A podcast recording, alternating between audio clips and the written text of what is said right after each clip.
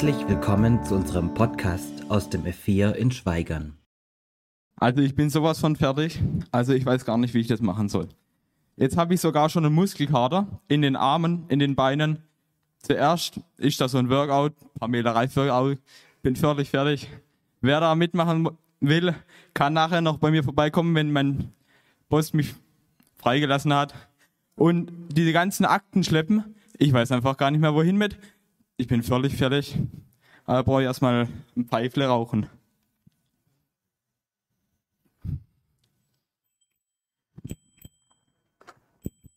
Ah, nee, das ist das Falsche, ne? Ja, Sherlock, Helmut Sherlock. Watson, was ist denn los? Habe ich Sie geweckt? Ah, nee, ich bin gerade nur mit den neuesten Erkenntnissen, muss ich reflektieren. So, neue Erkenntnisse. Dann haben Sie bestimmt schon einen Bericht geschrieben. Äh, Bericht, ähm, nee, den habe ich jetzt noch nicht. Mir fehlt ja noch mein PC. PC? Meines Wissens steht bei Ihnen eine Schreibmaschine. Eine Schreibmaschine, also was ist denn das? Also ich brauche einen PC, also das geht nicht und außerdem, ich brauche ja ein Rechtschreibprogramm oder hat die Schrei Schreibmaschine ein Rechtschreibprogramm, also das kann ich ja nicht meinem Boss bringen. Stimmt, Sie gehören ja zu dieser Generation. Ich schicke Ihnen einen Kollegen vorbei, der Ihnen zeigt, was eine Schreibmaschine alles kann. Ja, vielen Dank. Also ich weiß auch nicht, soll ich da einfach mit einer Schreibmaschine, also ich weiß ja nicht mal, wo das Komma ist und also ja, ich benutze eh selten Komma, weil ich nicht weiß, wo die hingehören, aber was will ich machen, ne?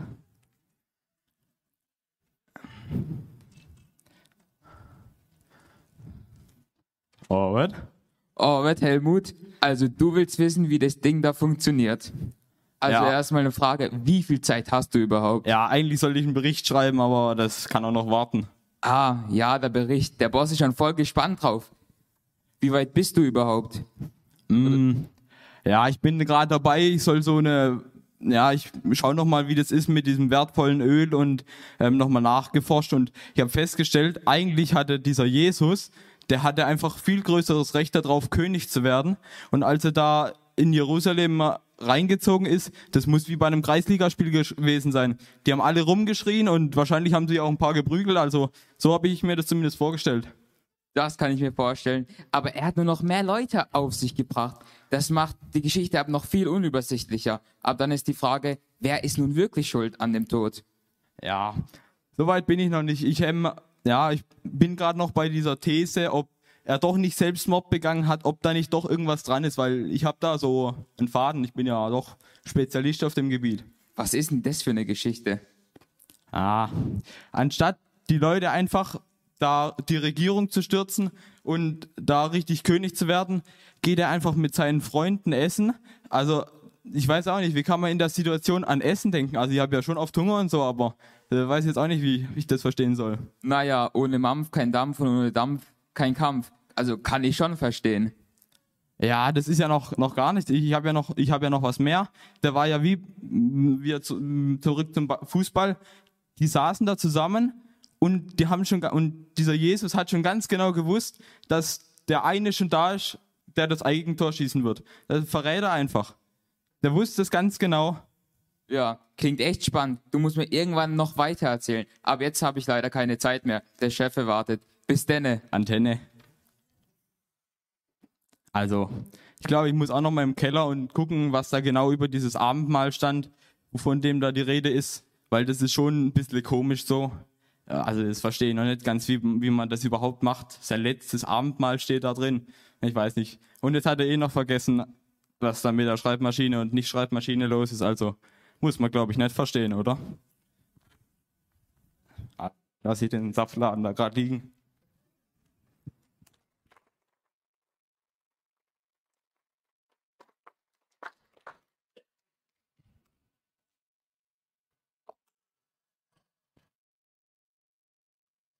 Saftladen, gell? So. Das letzte Abendmahl. Wir sind an Teil 3 angekommen unserer Predigtreihe Tatort Golgatha und jetzt geht es ums letzte Abendmahl. Jesus isst am letzten Abend, wo er doch genau weiß, eigentlich kommt sein Ende und irgendwie hat er Zeit für sowas, scheint ihm wichtig genug zu sein. Jetzt überlegt ihr mal selber, was verbindet ihr mit dem Thema Abendmahl?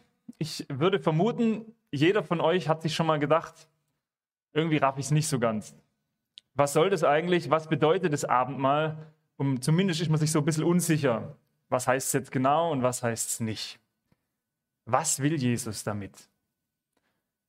Es kam raus, er wusste ganz genau, das Ende kommt, das Kreuz kommt auf ihn zu und er verbringt diesen letzten Abend in Freiheit. Wenn ihr wüsstet, bald ist es vorbei, der letzte Abend, was würdet ihr da nicht noch alles machen? Und er verbringt ihn damit, dass er sich mit seinen Jüngern trifft, Abend isst und ihnen beibringt, dieses Abendmahl, diese neue Form, was er ihnen da erklärt, das sollen sie in Zukunft auch feiern. Na, dann muss das doch irgendwas heißen. Dann muss da doch irgendwie mehr dahinter stecken. Und das ist so die Frage, die wir uns heute stellen.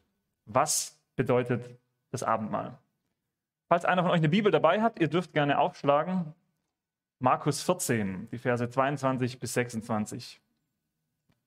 Da kann man lesen, während sie aßen, nahm Jesus Brot, er sprach den Segen, er brach es, er gab es seinen Jüngern und er sprach, nehmt, das ist mein Leib.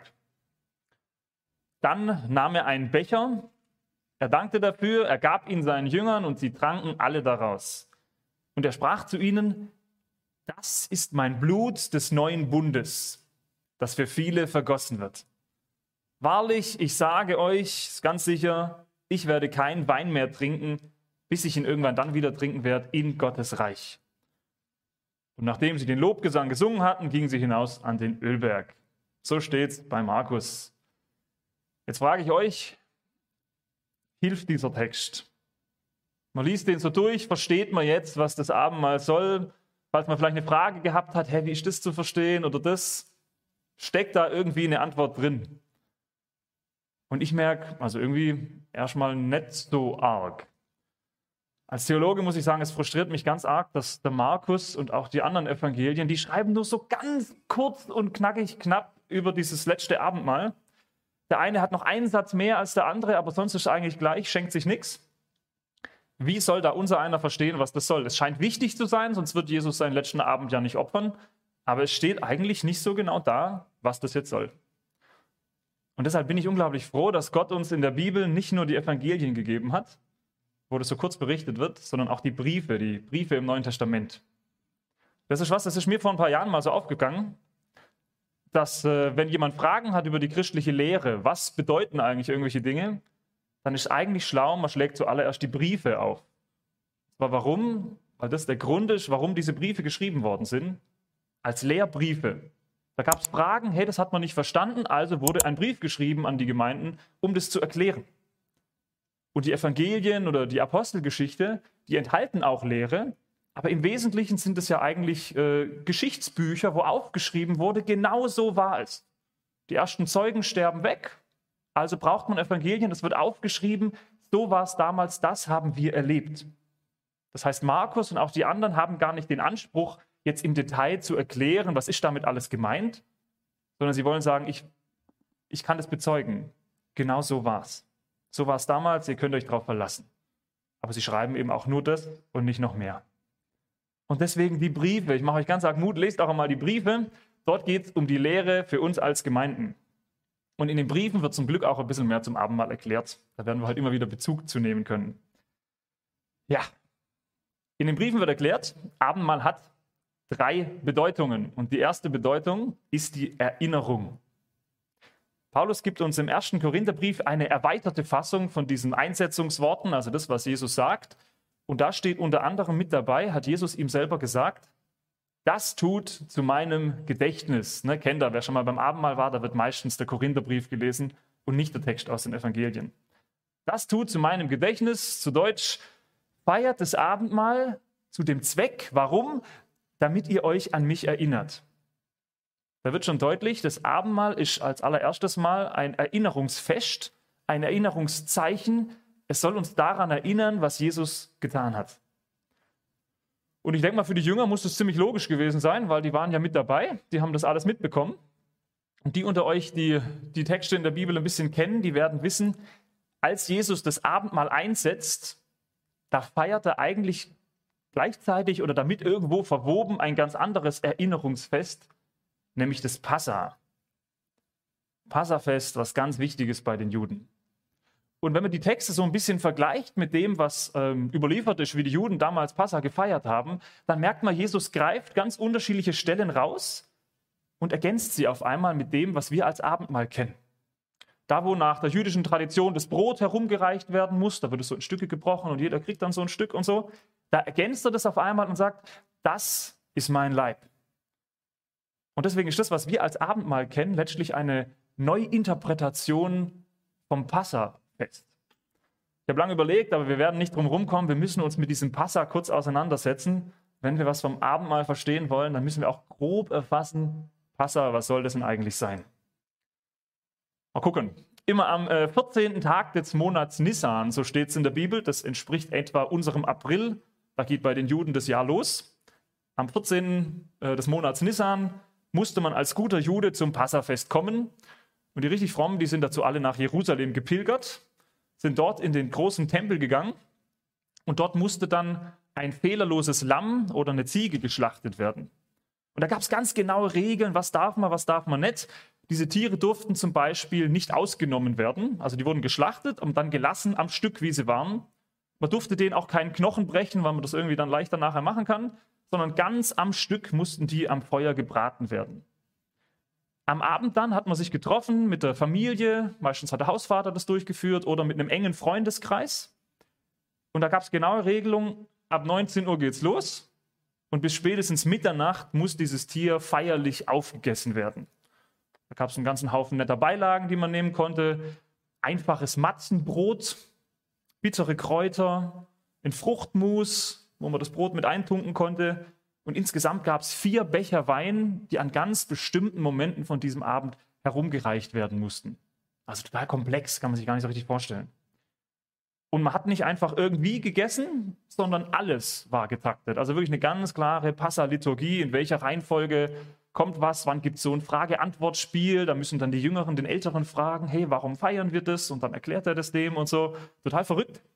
Äh, wann werden welche Psalmen gesungen? Hier ein Teil, da ein Teil. Bei welchem Becher muss man den besonderen Segen sprechen? Also ist echt ein bisschen, bisschen verrückt, wenn man sich da mal reinliest. Warum der ganze Aufwand? Passa. Damit man sich daran erinnert, was Gott an dem Volk Israel getan hat, damals in Ägypten. Berühmte Geschichte vom Rallye-Unterricht, ne? wie Gott die Israeliten rausführt aus dem Land, aus der Sklaverei befreit, wie er davor mit diesen zehn Plagen und so kommt. Und es ist total spannend, das Passa anzugucken und festzustellen, alles daran hat irgendeine symbolische Bedeutung. Also jeder Becher steht für irgendwas, das Brot steht für was, die Kleidung, die man anhaben muss. Ich fasse es nur ganz kurz zusammen, also es geht ewig weiter. Ein Beispiel, Passa bedeutet wörtlich so viel wie vorübergehen oder verschonen. Sondern die zehnte Plage erinnern, damals in Ägypten, die zehnte Plage war die krasseste, das ist da, wo die Erstgeburt stirbt. Ich weiß nicht, ob ihr noch euch daran erinnern könnt.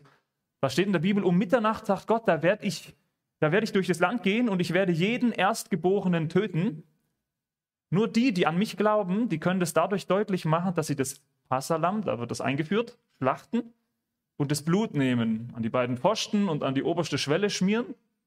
Und wenn ich dann um Mitternacht vorbeikomme und ich sehe so ein Haus, dann werde ich daran vorübergehen. Passafest zum Zeichen dafür. Deshalb dieser Name die bitteren Kräuter, das einfache Matzenbrot, die durften immer nur in, in, in Reisegewändern, musste das gegessen werden und so. soll alles daran erinnern, die Israeliten mussten am Tag danach fluchtartig Ägypten verlassen, weil der Pharao jetzt gesagt also jetzt langt es mir mit euch, die, hätten fast schon Angst gekriegt, ne? jetzt müssten sie alle raus. Sie verlassen Ägypten so schnell, dass sie gar keine Zeit mehr haben, um richtiges Brot zu backen, um ein Tier anständig zu schlachten und alles rauszuhauen, was man nicht haben will. Deswegen am Stück. Man könnte sagen, das Entscheidende hier eigentlich ist, wenn Jesus diese Liturgie aufgreift von Passafest und wenn er sie nur ergänzt und neu interpretiert, dann muss für seine Jünger eigentlich klar gewesen sein, das steht in einer Linie. Das, was wir bis jetzt mit dem Passa hatten, wird jetzt irgendwie auch mit dieser neuen Zeremonie Abendmahl aufgegriffen. Das Abendmahl ist sowas wie das neue Passa oder das angepasste Passa. Und sie wussten sofort, naja, wozu muss dieses Abendmahl wohl da sein? logischerweise zum gleichen wie das Passa, zur Erinnerung. Wir sollen uns an was ganz Zentrales in unserer Geschichte erinnern. Ich betone das deswegen so stark, weil beim Abendmahl gibt es im Laufe der Kirchengeschichte alle möglichen schwierigen Deutungen und irgendwelche Konzilien, die sich treffen und allen möglichen äh, Senf nachher von sich geben. Und ich treffe immer wieder Menschen, die, die können das nicht so richtig greifen und denken, das Abendmahl ist sowas wie ein christliches Zauberritual. Na, also irgendwas, was man nicht so greifen kann, aber weil man es christlich nennt, ist es okay. In der katholischen Kirche heißt es, in, der Moment, in dem Moment, wo das Glöckchen klingelt, da wird Brot und Wein, man kann es sich nicht erklären, aber mysteriös verwandelt und auf einmal ist das das reale, der reale Leib von Jesus? Ist das das reale Blut? Und die haben dann totale Probleme damit zu sagen, was machen wir denn jetzt damit, wenn es nicht gegessen wird? Weil es ist jetzt ja real. Also da muss der Priester das nachher alles ähm, verwerten. Wenn ich in die Bibel schaue, dann stelle ich fest, davon steht da gar nichts. Da steht nichts von Verwandlung und sonst wie, sondern Jesus selber erklärt es ja, also zumindest in Paulus später, das tut zu meinem Gedächtnis. Und wenn ich denke, ähm, für die Jünger muss das so klar gewesen sein. Ist beim Passa ja auch so. So viel Symbolik, so viel, was da drin steckt. Aber mit Magie hat es nichts zu tun, sondern mit Erinnerungskultur. Im Abendmahl wird auch kein besonderes Heil transportiert, keine Lebensenergie oder irgendwie sowas, sondern Jesus sagt Erinnerung, ein Erinnerungsfest, ein Zeichen. Und jetzt höre ich immer wieder von Menschen, die sagen, okay, ich lese die Texte ja, Jesus sagt, aber das ist. Ne? Er sagt doch, ähm, das ist mein Leib, das ist mein Blut, was mache ich denn jetzt damit? Und das Spannende ist, ein Jude würde niemals auf so eine Deutung kommen, weil das eigentlich typisch europäisch ist. Das ist so unsere mathematische Schwarz-Weiß-Gleichung, ne? 1 plus 1 gleich 2 und so, das ist unsere Art zu denken. Für einen Jude ist es ganz normal, dass er so eine symbolische Art hat, eine zeichenhafte Sprache hat, mit der er spricht. Und wenn man sich genau anschaut, Jesus sagt ja auch, ich bin der Weinstock oder ich bin die Tür und ich habe noch keinen gehört, der auf die Idee kommt zu sagen, das ist eine physisch reale Tür. Also Jesus ist auf einmal aus Holz oder so.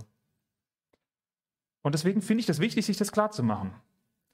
Man muss vom Abendmahl keine Angst haben. Das ist nichts Übernatürliches, sondern das Abendmahl hat einen ganz tollen Zweck. Es soll uns an was erinnern, was Jesus für uns getan hat. Und nicht nur das, nicht nur die Erinnerung, sondern, und da sind wir beim zweiten Punkt, Paulus sagt, das Abendmahl bedeutet neben der Erinnerung Verkündigung. Wieder 1. Korintherbrief, da kann man lesen, denn so oft ihr von diesem Brot esst und von dem Becher trinkt, verkündigt ihr den Tod des Herrn, bis er kommt. Soll heißen, wenn ein Mensch am Abendmahl teilnimmt, dann spricht das eine deutliche Sprache. Brot und Wein beginnen zu sprechen. Das Abendmahl ist wie eine Predigt, die man anfassen kann die deswegen viel, viel tiefer greift, auf einer ganz anderen Sprache uns berühren kann, uns was klar machen kann, was das Wort vielleicht gar nicht hinkriegt. Und was ist diese Predigt? Naja, zuallererst ne, den Tod des Herrn. Jesus stirbt. Und zwar stirbt er für dich. Wir zerkauen das Brot im Mund und machen uns dabei klar, hey, genauso real wie das passiert, genauso real wie dieses Brot jetzt zerkaut wird, genau so real ist Jesus gestorben. Wirklich. Das geben wir weiter. Deswegen kommen wir davor. Er hat sein Leben für uns geopfert. Wir schmecken den Wein oder den Saft als ein Bild dafür, dass er sein kostbares Blut vergossen hat für uns. Und ich stelle mir das so vor, wie irgendwann mal, die Jünger haben am Anfang ja auch nicht alles verstanden und dann werden so die Gemeinden gegründet, wie das denen irgendwann wie Schuppen von den Augen fällt, wie dieses Abendmahl und das Passa auf viel, vielfältige Weise miteinander zusammenhängt. Wieder hier die gleiche Bedeutungsebene. Nur dass das Abendmahl viel, viel größer ist in dem, was es ausmacht. Damals in Ägypten, erste Passa wird eingeführt, da stirbt ein fehlerloses Lamm, damit die Israeliten, die Gott glauben und das alles machen, die auf ihn vertrauen, damit die vom Tod verschont werden. Erstgeburt stirbt nicht. Und jetzt mit Jesus am Kreuz stirbt nicht nur irgend so ein Lamm, sondern Gott selber. Der, der es am allerwenigsten verdient hätte, komplett fehlerlos, übrigens auch am Stück, ohne dass ihm ein Knochen gebrochen wird und so weiter. Da gibt es ganz viele Parallelen.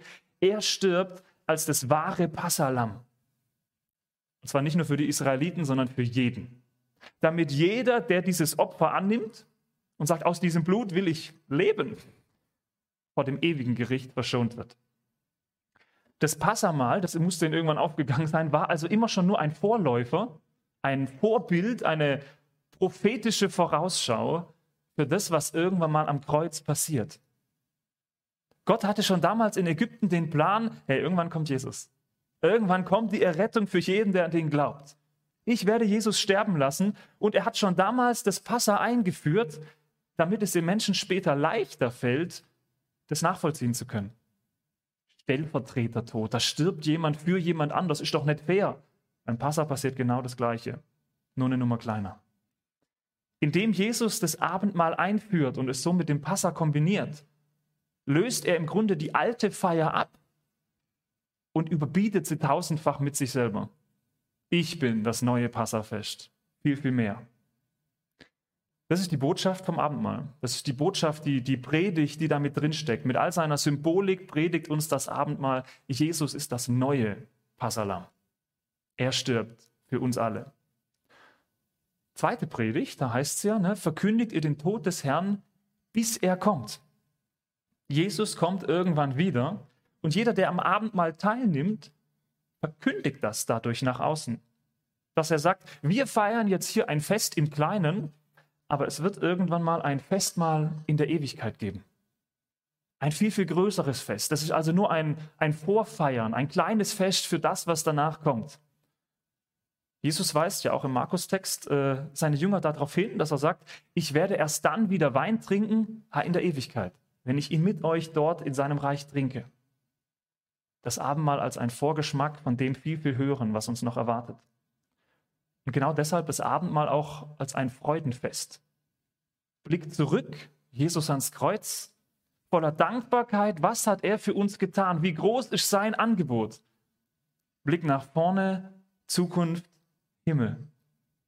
Wie schön, hoffnungsvoll, was dort noch kommt. In der Hoffnung, dass ihr noch nicht erschlagen seid. Heute ist ja ein bisschen äh, lehrmäßiger, ne? Abendmahl. Es gibt einen letzten Punkt. Wir haben gesagt, das Abendmahl bedeutet Erinnerung, Abendmahl bedeutet Verkündigung und jetzt das dritte und das letzte.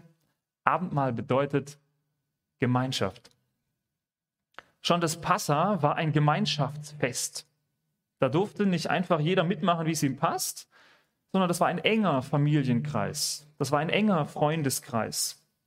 Das waren Leute, von denen klar war, die gehören irgendwie zusammen und andere durften da auch nicht mit rein. Und jedem war klar, durch diese gemeinsame Feier bekennen wir, wir gehören zusammen. Wir werden zu Brüdern, zu Geschwistern. Da darf nichts mehr zwischen uns stehen. Das ist auch der Grund, warum Jesus den Verräter Judas hier nicht mitmachen lässt. Der ist ja am Anfang noch dabei, als das Passamal da gefeiert wird. Er wagt es, daran teilzunehmen obwohl schon klar ist, das ist ein Verräter. Der plant den Verrat, der will Jesus ans Messer liefern und er tunkt sein Matzenbrot sogar in die gleiche Fruchtmusschüssel rein wie Jesus, spielt eine Einheit vor, die nicht echt ist.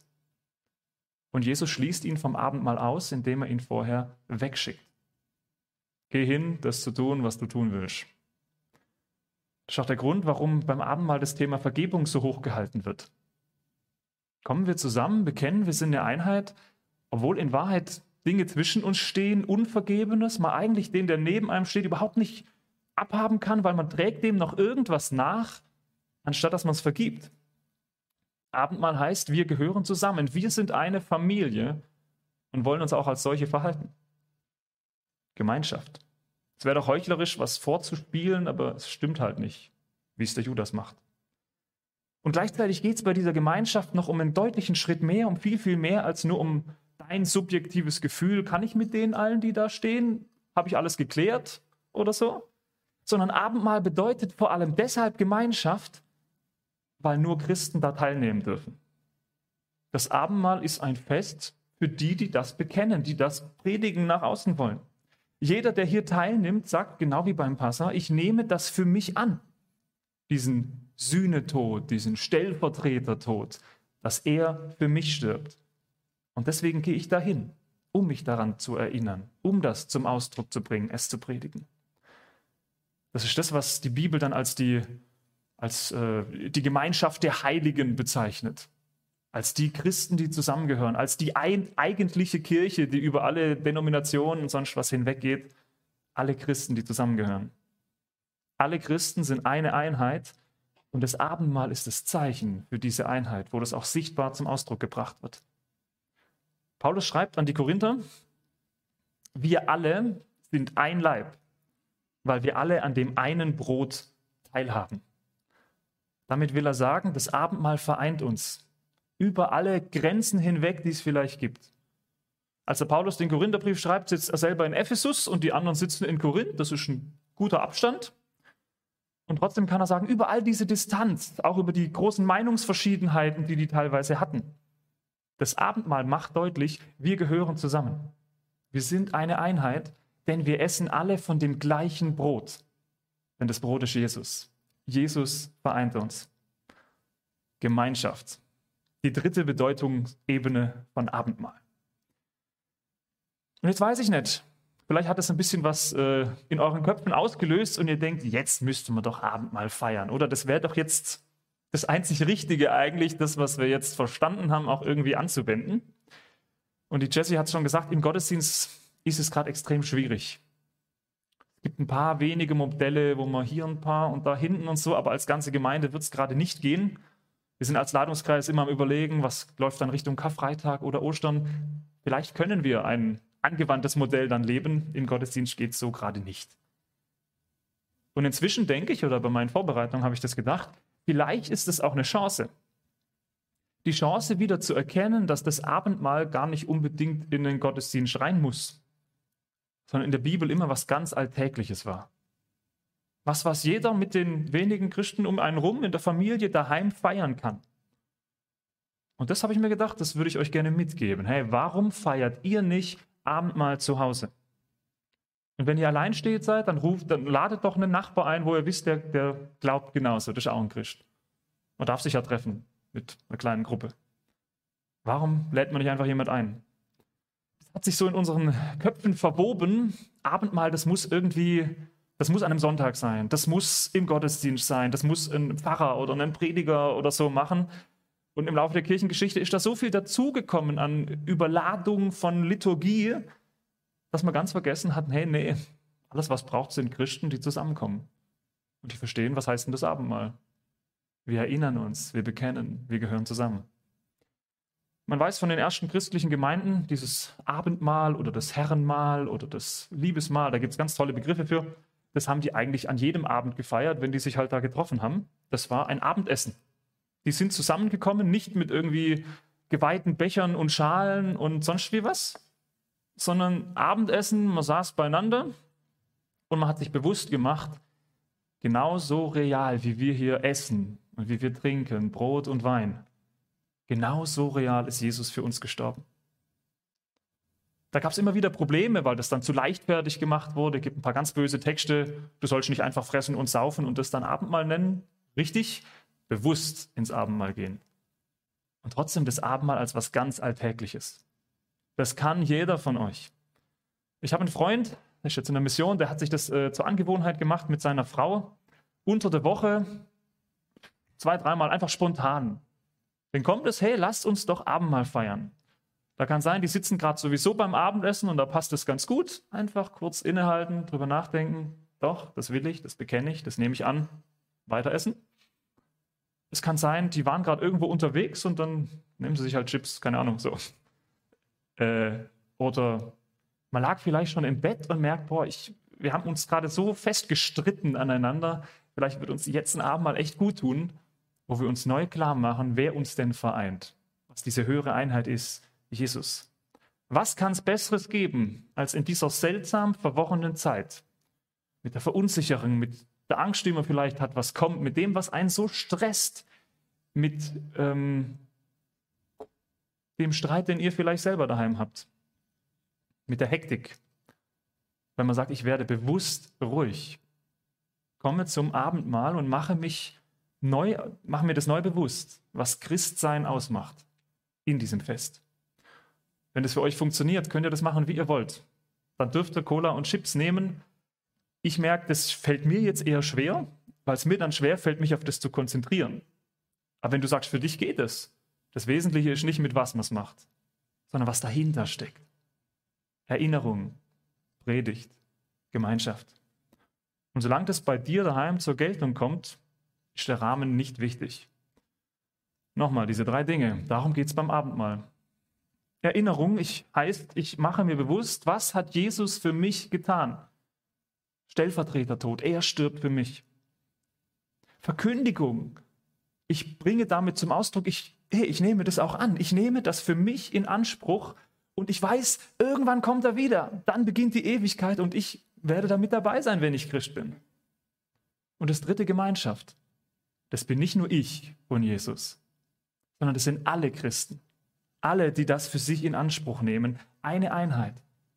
Ich will diese Einheit nicht nur bekennen, sondern auch leben. Wir gehören zusammen über alle Grenzen hinweg. Das bedeutet Abendmahl.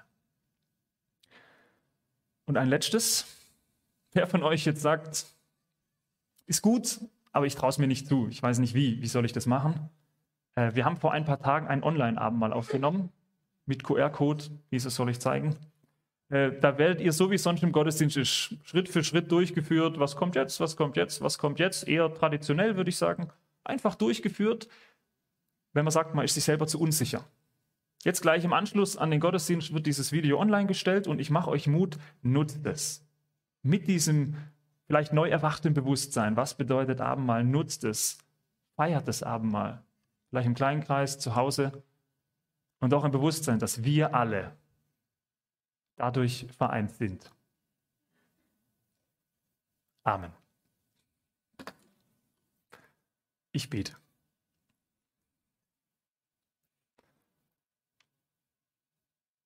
Großer Herr, du bist jetzt hier. Du bist der Grund, warum wir herkommen. Du bist der Grund, warum wir zusammengehören, wenn wir an dich glauben.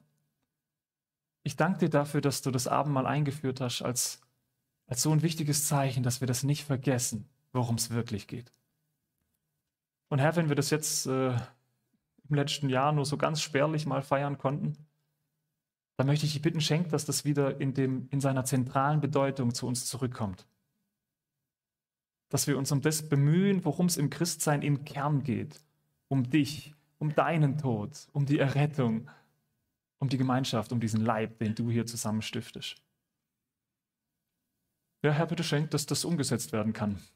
Dass möglichst viele dann äh, daheim sitzen und merken, doch, das geht. Und es wird uns bewusst, worum es geht. Danke, Herr, dass du für uns stirbst und dass das Kreuz als Angebot für jedem von uns gilt. Amen.